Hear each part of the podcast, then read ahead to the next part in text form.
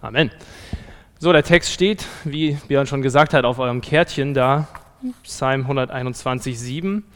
Das ist der Losungsvers, ja in erster Linie für unsere Männerarbeit, für unser Team, aber irgendwie auch für die ganze Männerarbeit insofern, also die euch und uns alle mit einschließt. Ich möchte aber nicht nur den Vers, sondern auch den ganzen Psalm einfach zum Kontext am Anfang hier einmal vorlesen. Der ist auch uns allen, glaube ich, ein bisschen bekannt zumindest, der Anfang. Ein Wallfahrtslied. Ich hebe meine Augen auf zu den Bergen. Woher wird meine Hilfe kommen? Meine Hilfe kommt vom Herrn, der Himmel und Erde gemacht hat. Er wird nicht zulassen, dass dein Fuß wankt. Dein Hüter schlummert nicht. Siehe, nicht schlummert und nicht schläft der Hüter Israels. Der Herr ist dein Hüter. Der Herr ist dein Schatten über deiner rechten Hand. Am Tag wird die Sonne dich nicht stechen, der Mond nicht bei Nacht. Der Herr wird dich behüten vor allem Unheil. Er wird dein Leben behüten. Der Herr wird deinen Ausgang und deinen Eingang behüten, von nun an bis in Ewigkeit. Ich muss sagen, als Björn diesen Losungsvers bei unserem Teamtreffen vorlas und nach unseren Gedanken dazu fragte, ist mir spontan nicht wahnsinnig viel dazu eingefallen, schon gar nicht eine ganze Predigt. Ja, Gott verspricht uns seinen Schutz vor bösen Dingen. Das ist für den langjährigen Christen jetzt kein so befremdlicher Gedanke, eher vertraut und ich würde auch sagen, keiner, der besonders fragwürdig oder auslegungsbedürftig klingt. Aber trotzdem werden wir, so hoffe ich, indem wir uns heute mit dem Vers beschäftigen, klarer sehen können, was Gott uns hierdurch sagen möchte und welche kostbaren Schätze hier verborgen liegen. Mehr am Anfang der Pandemie war ein anderer Psalm in den sozialen Medien ganz gut unterwegs, sogar nicht in ganz bibelnahen Kreisen. Und zwar war es der Psalm 91. Warum das so war, ist nicht schwer zu erkennen, denn dort wird Gottes Schutz unter anderem vor Pest und Seuche versprochen. Sehr passend zu unserer, unserer heutigen Zeit. Und auch zum Beispiel, dass wir auf Engelshänden getragen werden und so weiter. Hört man sehr gerne. Und diese Verse wurden auch viel zitiert und gepostet, haben die Runde gemacht in den sozialen Medien und viele haben sich dadurch sehr ermutigen lassen.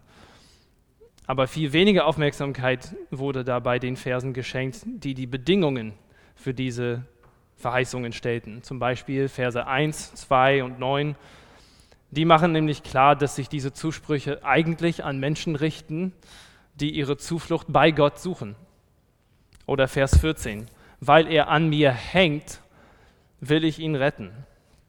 Aber ohne zu prüfen, ob diese Voraussetzung auf sich zutraf, hat man einfach so dieses Bibelwort für sich in Anspruch genommen und glücklich sein Leben weitergelebt. Das wollen wir heute nicht tun. Wir wollen achtsam sein und uns nicht in falscher Sicherheit wiegen lassen, nur weil wir einen Vers schön und ansprechend finden. Ein Versicherungsvertrag ist eine super Sache, aber wenn der Name und die Adresse deines Nachbarn draufstehen, nützt er dir gar nichts. Fahr dann lieber vorsichtig. Lasst uns also prüfen, wem und was genau hier versprochen wird, um hoffentlich am Ende diese Worte besser zu verstehen und für uns persönlich noch tiefer zu genießen. Was wir hoffentlich sehen werden, ist Folgendes. Gott bewahrt die Seinen auf mächtige Art und Weise vor allem Bösen. Darum hoffe auf ihn, berge dich bei ihm und genieße seinen Frieden. Nochmal, Gott bewahrt die Seinen auf mächtige Weise vor allem Bösen. Darum hoffe auf ihn, berge dich bei ihm und genieße seinen Frieden. Also werden wir diesen Satz ein bisschen zerpflücken und die Einzelteile angucken. Und zwar, wen schützt Gott? Wem gilt sein Schutz? Wovor schützt er uns? Und dann das Wesen als Schützer, also in Anlehnung auf dieses, auf mächtige Art und Weise. Also wie ist Gott als Beschützer? Deswegen lassen Sie uns zuerst die Frage angucken, wer überhaupt die Zielgruppe dieses Verses ist. Punkt Nummer eins, wem verspricht Gott Schutz? Im Gegensatz zu Psalm 91, den wir angesprochen haben, sehen wir hier auf Anhieb keine Klauseln, die die Empfängerschaft in irgendeiner Form einschränken würde, die Menschen in Gruppen aufteilen würde. Doch wenn wir uns den Kontext ansehen, gibt er uns ein paar hilfreiche Hinweise. Aber dafür müssen wir uns auf eine Reise begeben, eine Reise nach Jerusalem. Also haltet eure Stühle fest. In unseren Bibeln steht am Anfang, ich habe es auch vorgelesen, des Psalmes der Titel ein Wallfahrtslied. Das mag uns vielleicht nicht auf Anhieb so viel sagen, aber ähm, das Wort bedeutet so viel wie Aufstiegslied.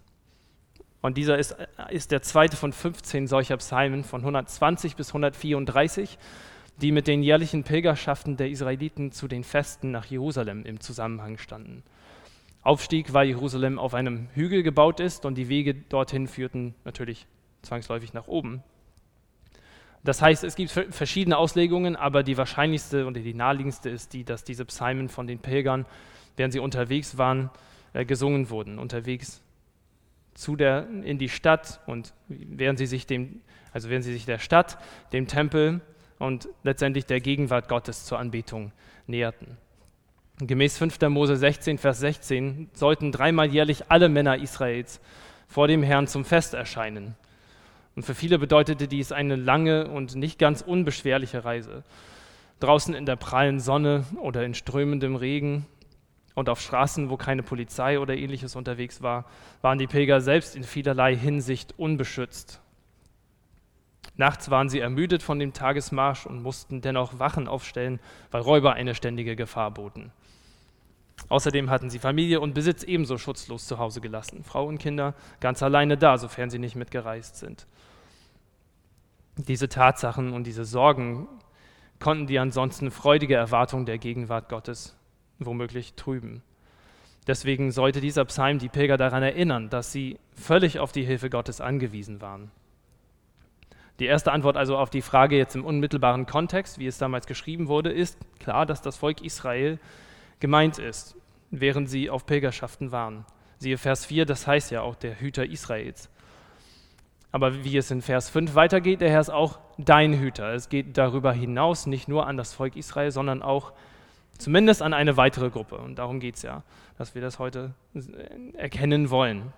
Also, er ist auch dein Hüter, aber nicht nur, weil du zufällig diesen Psalm gerade liest, sondern du bist selbst ein Pilger auf dem Weg in die Gegenwart Gottes. Davon geht der Psalmist zumindest aus. Du glaubst und du folgst Gott nach. Ein Pilger ist kein besonderer Mensch. Er wird jetzt nicht von oder durch große Heldentaten ausgezeichnet oder durch besondere Eigenschaften, die ihn von anderen Menschen abheben. Er ist ganz einfach jemand, der dem Wort Gottes folgt und vertraut, dass die Gefahren auf dem Weg und zu Hause in seinen guten Händen liegen. Seine Eigenschaften sind Gehorsam und Vertrauen. Und seine Freude und Motivation ist die Gegenwart Gottes, sodass er danach trachtet. Ein anderes Beispiel finden wir dafür im Psalm 23. Das ist auch ein sehr bekannter Psalm. Und dieser führt uns durch grüne Auen, an stillem Wasser vorbei und durch finstere Täler und anschließend auch in das Haus Gottes, in seine Gegenwart, wo wir auf ewig seine Gegenwart genießen dürfen. Das ist der Schatz, der am Ende des Lebens für einen jeden Christen auf ihn wartet. Und ich frage uns, ich frage dich, ist das deine Freude? Ist das dein Lebensinhalt? genießt du es, in Gottes Gegenwart zu kommen, sodass du dich nach mehr davon sehnst. Also, A, das wurde an Pilger geschrieben, Pilger auch in jeder Zeit der Weltgeschichte. Und B, Voraussetzung Nummer zwei, du suchst und hoffst auf Gottes Hilfe. Ähnlich wie die Verse aus Psalm 91 es ausdrücken, müssen wir auch hier für uns voraussetzen, dass wir überhaupt uns bei Gott bergen. Das bedeutet auch, dass wir uns unserer Schutzlosigkeit bewusst sind. Das ist nicht selbstverständlich und manchmal gar nicht so leicht einzusehen. Wir leben in einem Rechtsstaat mit polizeilichem Schutz, haben ein Dach über dem Kopf und das Auto und die öffentlichen Verkehrsmittel regeln das, regeln das mit dem Wetter, sodass wir unterwegs wenig auszuhalten haben. Und überhaupt leben wir in Hamburg und pilgern sowieso nicht. Die E21-Konferenz findet ja an der Arche statt. Passt doch, müssen nirgendwo hinreisen. Wir haben es nicht mit Erdbeben, Vulkanausbrüchen und so weiter zu tun. Und wie uns aktuell aufs Neue bewusst wird, leben wir im friedlichen Westeuropa weit ab von der Front des Krieges, wo Zerstörung herrscht. Diese Dinge verleihen uns ein gewisses Gefühl von Sicherheit. Das ist auch verständlich. Und ich stehe nicht hier, um euch zu sagen, dass wir, naja, nur ein bisschen Hilfe von Gott brauchen für die Dinge, die nicht sowieso schon gedeckelt sind. So nach dem Motto, mehr geht immer. Nein, wir sind total abhängig von Gott, ob wir es uns bewusst sind oder nicht. Denken wir einmal an Jesu strengen Worte aus, an, an die Gemeinde in Laodicea aus Offenbarung 3.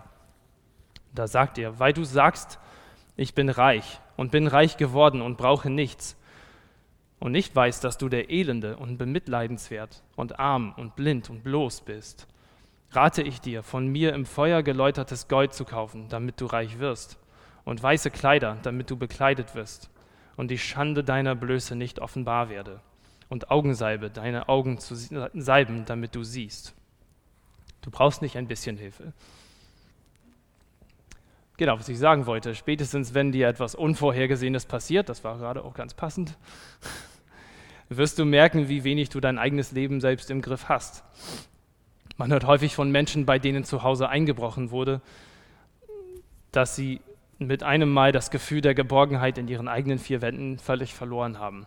Die Wohnung mag irgendwann vielleicht wieder genauso aussehen wie vorher, aber diese Illusion der Sicherheit durch materielle Dinge, die ist entschwunden. Warte lieber nicht, bis es soweit ist, sondern lerne jetzt, wie nackig du wirklich bist, damit Gott dich mit seinem Schutz versorgen kann. Nur dann wirst du ruhen können. Bist du dir deiner Hilfebedürftigkeit bewusst und suchst Hilfe bei Gott?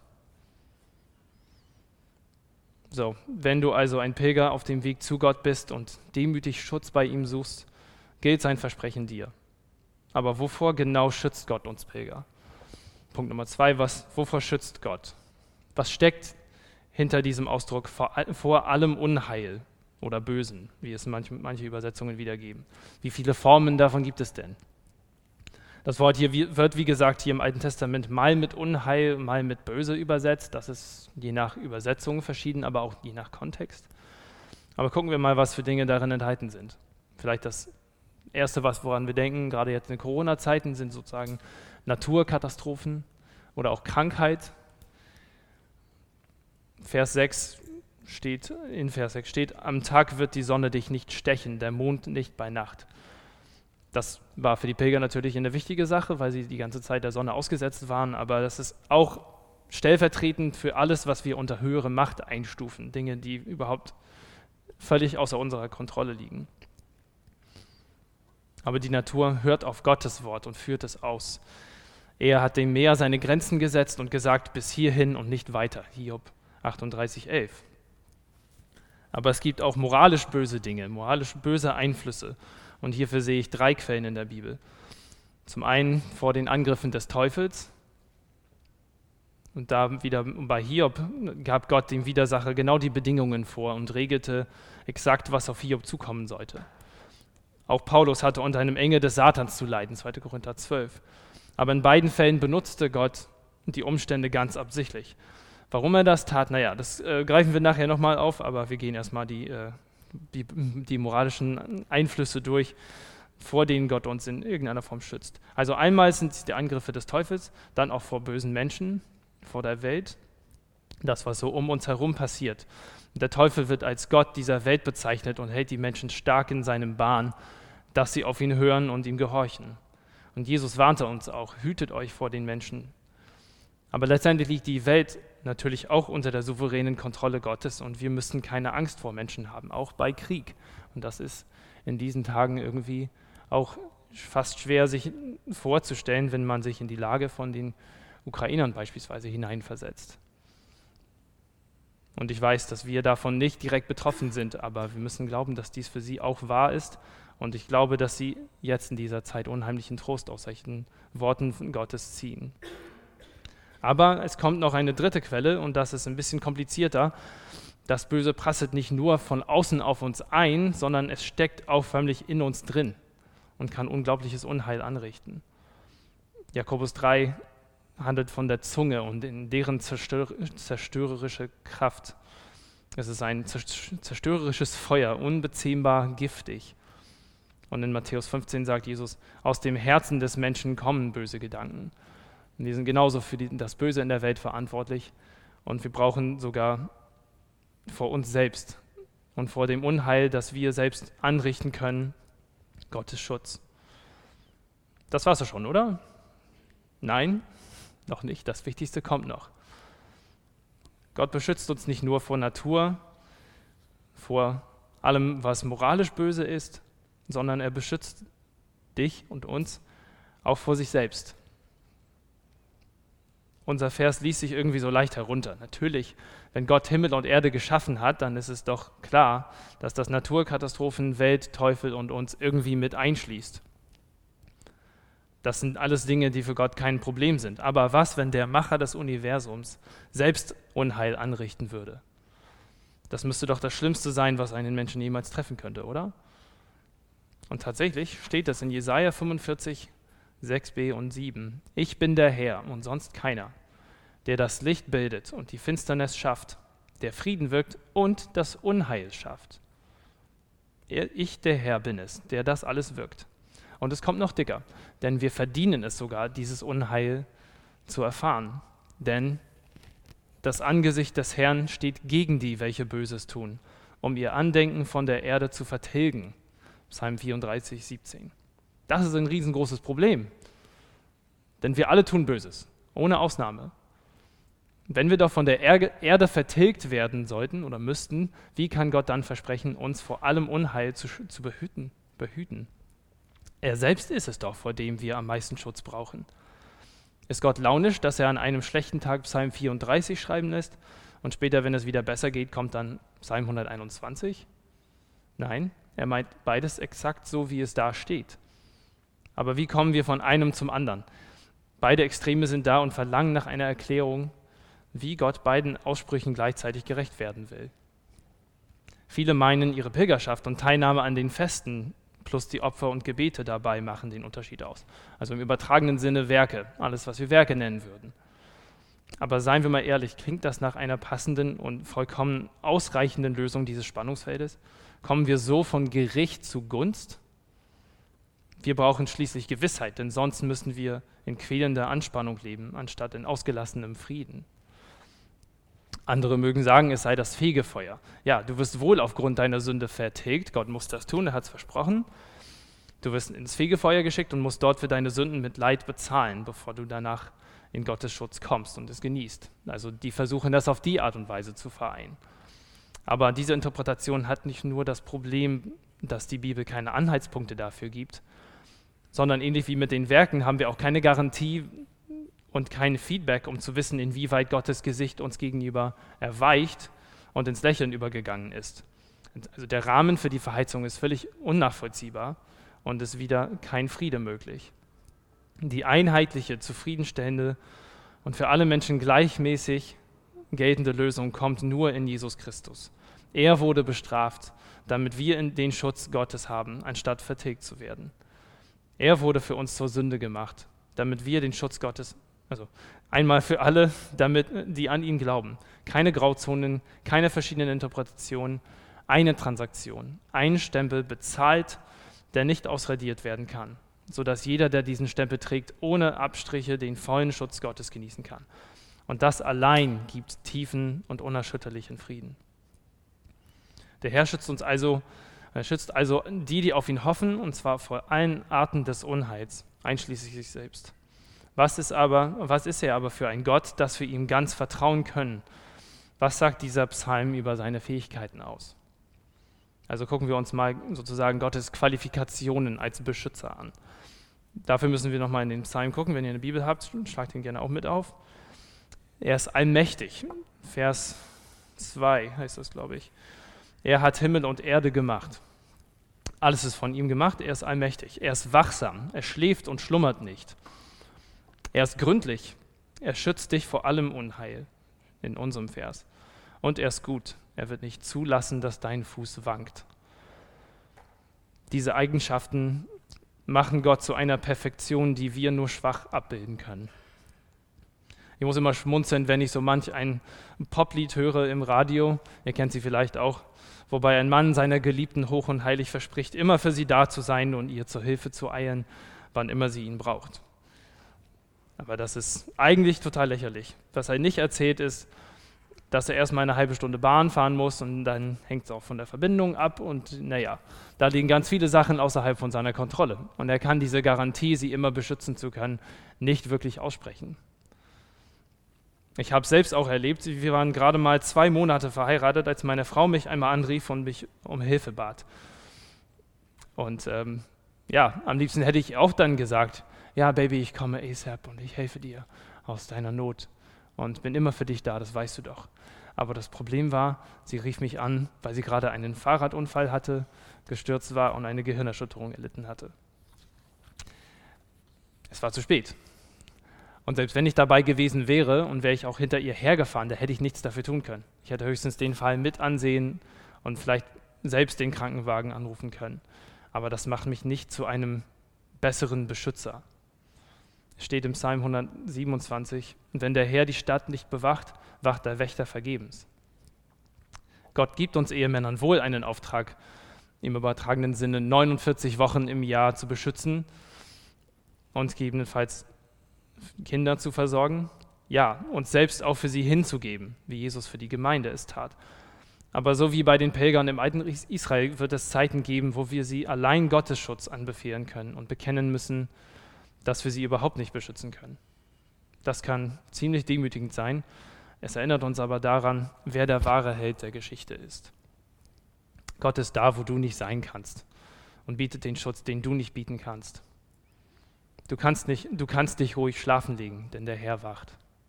Menschen können sich nicht auf uns verlassen und wir tun unseren Liebsten keinen Gefallen, wenn wir ihnen etwas anderes erzählen.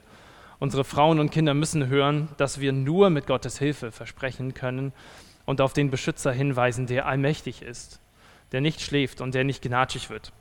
Wie gut, dass wir so einen Gott haben. Ich wandere ein bisschen, Entschuldigung, aus der Sonne raus. Vielleicht sagst du an dieser Stelle, ja, ist doch toll, dass Gott allmächtig und gut und so weiter ist. Aber mein Leben ist trotzdem schwer. Ich fühle mich belagert von Krankheit, Sorgen in der Familie, manchmal auch ausgenutzt und misshandelt von bösen Menschen. Ich merke, wie meine Sünde meine Beziehungen kaputt macht und Schaden in meinem Leben anrichtet. Wo ist da Gottes Schutz für mich? Geht es mir jetzt nicht genauso, wie wenn ich ohne Gott leben würde? Nein, es gibt ganz wichtige Unterschiede. Und zwar für diejenigen, die Christus nicht kennen, ist das Unheil ein Vorgeschmack auf das kommende Gericht und ein Aufruf zur Buße. Wir lesen einmal einen Ausschnitt aus Lukas 13, da steht, zu dieser Zeit waren aber einige zugegen, die ihm, das ist Jesus, von den Galiläern berichteten, deren Blut Pilatus mit ihren Schlachtopfern vermischt hatte. Und er antwortete und sprach zu ihnen, meint ihr, dass diese Galiläer von allen Galiläern Sünder waren, vor allen Galiläern Sünder waren, weil sie dies erlitten haben? Nein, sage ich euch, sondern wenn ihr nicht Buße tut, werdet ihr alle ebenso umkommen. Oder jene 18, auf die der Turm in Siloa fiel und sie tötete.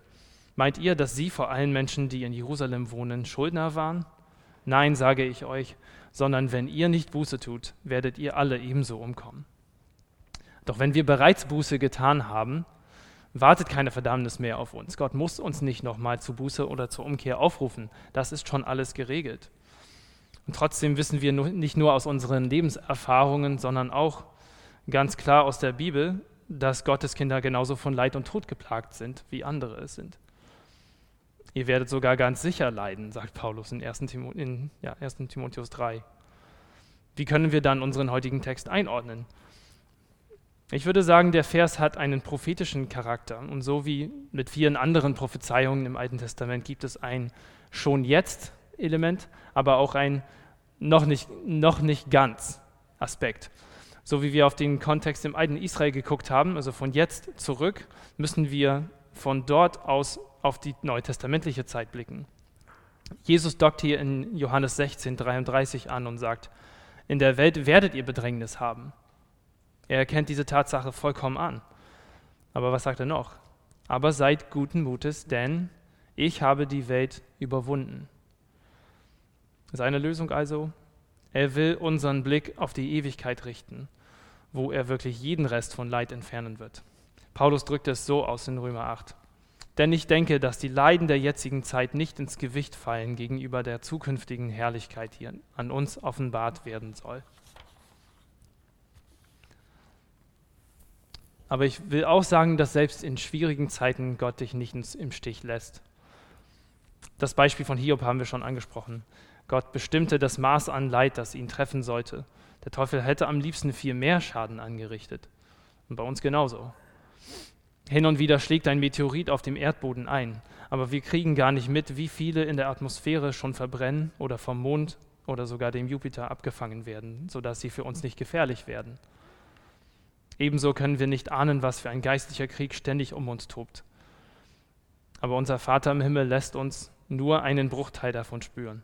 Er wird nicht zulassen, dass wir unser, über unser Vermögen versucht und angegriffen werden. Und noch ein weiterer Aspekt ist, Gott lässt Unheil bewusst zu, um uns etwas zu lehren. Paulus weiter in Römer 8. Auch wir selbst seufzen in uns selbst und erwarten die Sohnschaft, die Erlösung unseres Leibes, also von diesem leidigen Leben. Denn auf Hoffnung hin sind wir gerettet worden.